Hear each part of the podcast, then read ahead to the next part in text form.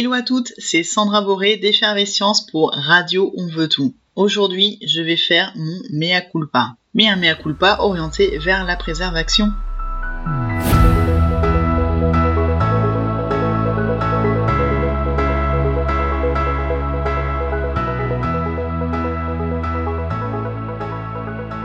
Alors ma mission c'est la sensibilisation au burn-out. Et en fait le burn-out je connais bien parce que j'en ai fait trois. Et on me demande souvent pourquoi trois burn-out. Alors il y avait des pistes, j'avais des choses qui étaient évidentes, j'étais trop impliquée, sans limite, effervescente, atypique, j'avais un parent qui était décédé, j'avais dû gérer, j'étais harcelée par ma banque, je suis phobique administrative, j'ai cumulé les postes, j'ai eu deux postes, trois postes, quatre postes à mon dernier poste de mon dernier burn-out. Oui, mais pas que.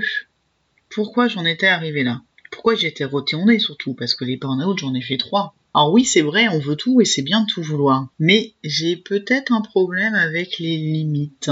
En fait, quand j'ai revécu ces burn-out, que j'y ai réfléchi, j'ai vu un problème de limite. Je me suis dit, on veut tout, c'est bien, mais euh, il y a quand même une notion d'équilibre et c'est bien de trouver une harmonie dans tout ça. Et j'ai ressenti en fait une sorte de frustration. Trahison serait à peine, à peine trop fort en fait. Mais pas contre les circonstances qui m'ont conduite là, non, non, non, contre moi. Ce fait d'avoir des limites, je trouvais ça super frustrant. Le fait que mon corps m'ait trahi, le traître. À l'époque, j'avais écrit Le corps a ses raisons qui gagnent toujours à la fin. C'est pas faux, mais c'est bien plus profond que ça en fait. Les limites, c'est juste la partie visible de l'iceberg. Ah oui, je sais, l'allégorie de l'iceberg, ça fait réchauffer, et puis bon, réchauffer un iceberg, c'est pas forcément une bonne idée. Et pourtant, mon pauvre corps, il y était pour rien, le pauvre. Il avait déjà bien trop payé en fait. Le vrai problème, il était dans ma tête. Voilà, fin de l'épisode. Non, je plaisante. En fait, ce que je vais dire, c'est pas forcément facile à dire pour moi, mais je pense que tu dois l'entendre.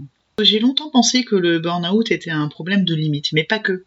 Le burn-out, c'est un problème d'estime, d'amour et de respect de soi. Rappelle-toi, le premier épisode que j'ai proposé sur cette radio, c'était euh, Tu es ton Sims préféré, tu es ta Sims préférée en l'occurrence. Il faut apprendre à prendre soin de soi parce qu'on est sa meilleure amie, mais euh, c'est pas forcément évident. Il m'a fallu trois burn-out et la découverte du coaching pour en arriver là. En fait, c'est grâce à une phrase que j'ai entendue pendant ma formation de coaching avec David Lefrançois qui m'a donné une lecture à la fois évidente et super douloureuse de mes burn-out.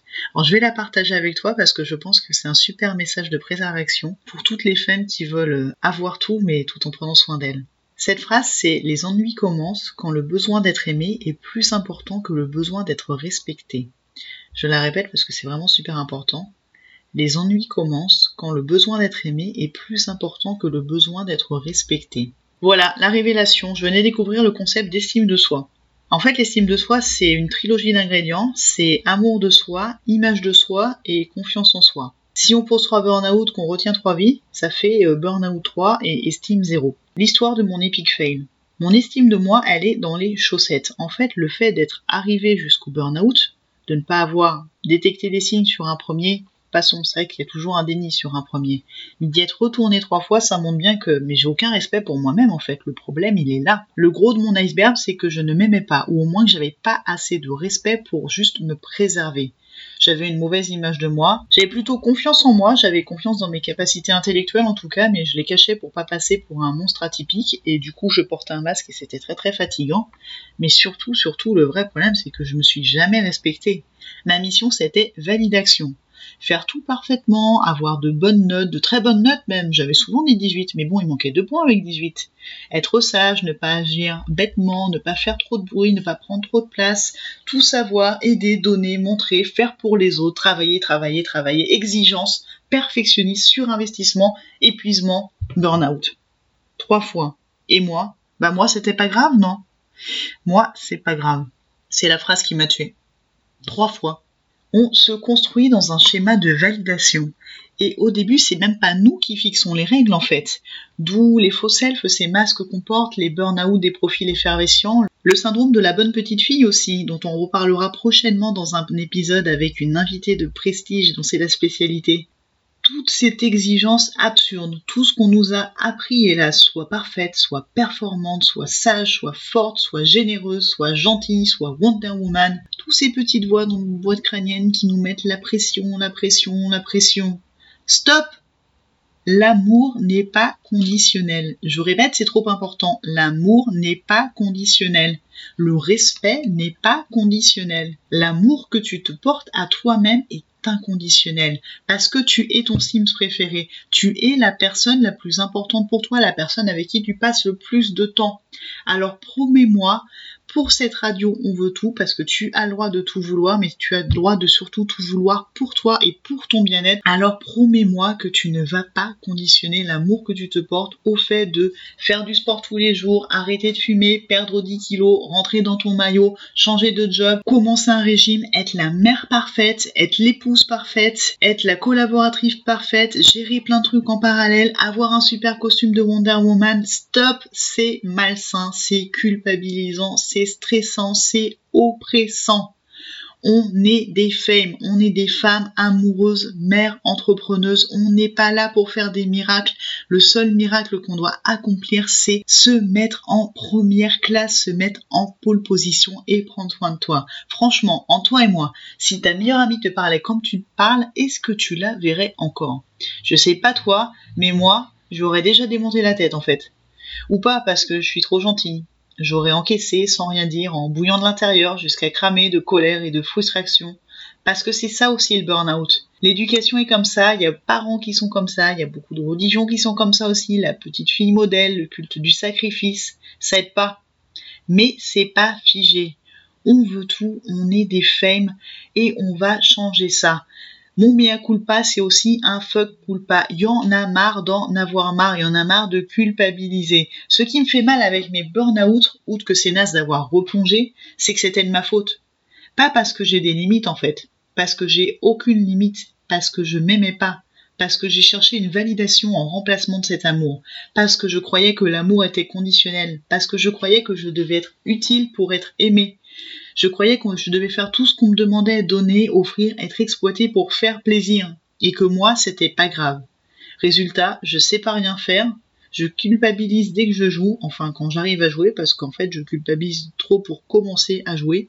J'ai déjà grillé trois vies, mon corps est détruit, je le ressens encore, je sais que je suis sur la brèche, c'est que je peux reprolonger à n'importe quel moment, et c'est de ma faute. C'est énervant, non? Alors stop. Fin du mea culpa. C'est passé. J'ai eu cette prise de conscience, je te la partage. J'ai fait mon mea culpa. Je tire le signal d'alerte parce que je veux pas que tu fasses la même erreur que moi. Parce qu'avec le recul, je pense que je peux au moins partager cette expérience et j'espère pouvoir t'aider. Après mon premier burn-out, j'avais cherché des psys, là c'était festival. Ceux qui me croyaient schizo, ceux qui ont voulu m'interner, ceux qui me mettaient des étiquettes sans les partager, qui me donnaient des médocs en interdisant de chercher ce que c'était. Google est mon ami, ma formation de pharmacologie aussi. Hein. Le mieux, c'est celui qui m'a sorti Tu n'as jamais appris à vivre, je ne peux pas m'occuper de toi. Bim, mange-toi ça. Et c'était vrai, mais ça aurait été sympa de m'apprendre en fait. Alors attention, hein, je généralise pas, j'ai juste pas fait les bonnes rencontres, c'est mon expérience. Sur le second burn-out, j'ai rencontré un psy qui était beaucoup mieux, qui m'a fait bosser sur l'équilibre de vie et les limites mais j'étais pas forcément prête à tout entendre. Et sur le troisième burn-out, déjà c'est le seul où j'ai pas fait de dépression, et c'est là que j'ai découvert le coaching, et c'est là que j'ai découvert l'estime de soi, et c'est là que j'ai découvert l'amour de soi et la préservation. Et donc je te le redis, c'était déjà le message du premier épisode, mais je voulais remettre mon expérience par-dessus, parce que c'est vraiment super important oui, il y a une part de responsabilité dans le burn-out, il y a une part de validation, il y a des schémas qu'on reproduit, il y a souvent un déficit d'estime de soi. C'est des erreurs que j'ai faites, c'est des erreurs que j'espère tu ne feras pas. Ces erreurs, ce sont aussi ma force et ma zone d'ombre, mais ce sont les zones d'ombre qui mettent les lumières en avant. Alors, je t'invite à prendre soin de toi, à te respecter suffisamment pour ne pas t'épuiser, à prendre conscience de tout ton potentiel, à prendre conscience que oui, on veut tout, mais on est vulnérable aussi. On est tous vulnérables et c'est normal. Se convaincre du contraire contre tout bon sens, c'est malsain. C'est ce que j'ai fait plus ou moins consciemment. C'est ce qu'on m'a fait croire tout souvent, qu'on pouvait être une superwoman en permanence, avec l'éducation de la performance, en étant déconnecté avec ses émotions, avec ce culte du stress positif, mais il n'y a pas de stress positif, c'est pas vrai. Même avec le développement personnel et des promesses inatteignables, non, non, il n'y a pas besoin de tout ça. Il suffit d'une intention, l'intention de s'aimer suffisamment pour se respecter, et il suffit de poser des actions en ce sens. Chaque jour, une action pour prendre soin de toi. C'est la base de la préservation. Chaque jour, une action pour prendre soin de toi, pour te montrer que tu t'aimes. Quelle va être ton action aujourd'hui? Quelle va être ton action demain? Et surtout, n'oublie pas que tu es ta priorité. Et surtout, fuck culpa. On n'est plus là pour culpabiliser. On est là pour se faire passer en priorité. Tu veux tout et tu le mérites. Moi aussi, je veux tout et je le mérite. Et ensemble, la mission, c'est préservation. Alors prends soin de toi et rendez-vous dans un prochain épisode.